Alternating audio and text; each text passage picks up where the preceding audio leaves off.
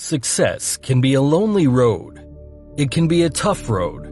It can be a hard road. It's not for everyone. Those who follow others like sheep, we never know who they truly are. Only those who follow their own path can discover their true potential. Those who fly alone have the strongest wings. Those who walk alone have the strongest direction. The rest will always be in need of others for their survival. They will always need attention, need recognition to survive. I am at peace alone. No attention, no recognition, and still I thrive. I'm not saying those who have support are weak. I'm not saying you must go at it alone to gain strength. This is just for those who have fought battles alone, those who have felt like they don't fit in, those who have never had support in anything they do, all of those who feel no one believes in them. You don't need them to believe in you if you believe in you. You don't need their support if you've got your own back. The best part is when you truly live the life you want to live, when you speak your truth, when you embrace who you are, then you gain real respect and real love.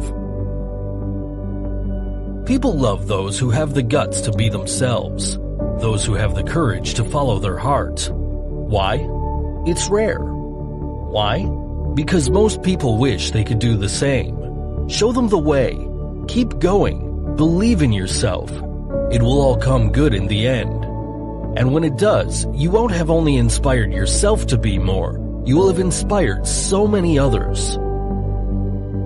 I had to learn to fight alone, and because of that, I am strong alone. I am strong, full stop.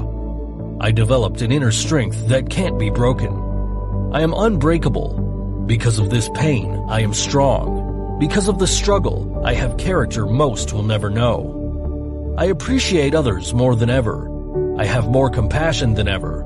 I had to go deep into the darkness. Now I have more depth. Now I can see clearer. I had to face huge internal changes. Now I can defeat any challenge. I will destroy every challenge. I am proud of who I've become.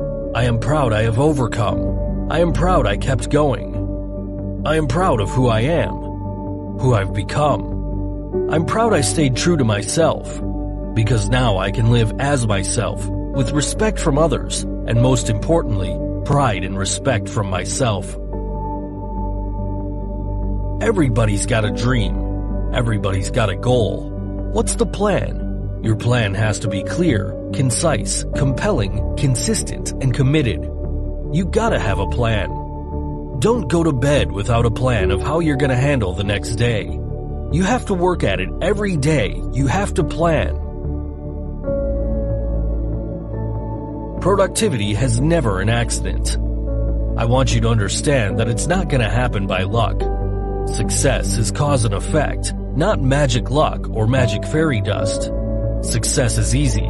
It's making a plan and executing the plan every day. Make a plan, work the plan. Make a plan, work the plan, and whenever the plan doesn't work, you change the plan. That's called failure. It's called learning a lesson, called adjusting.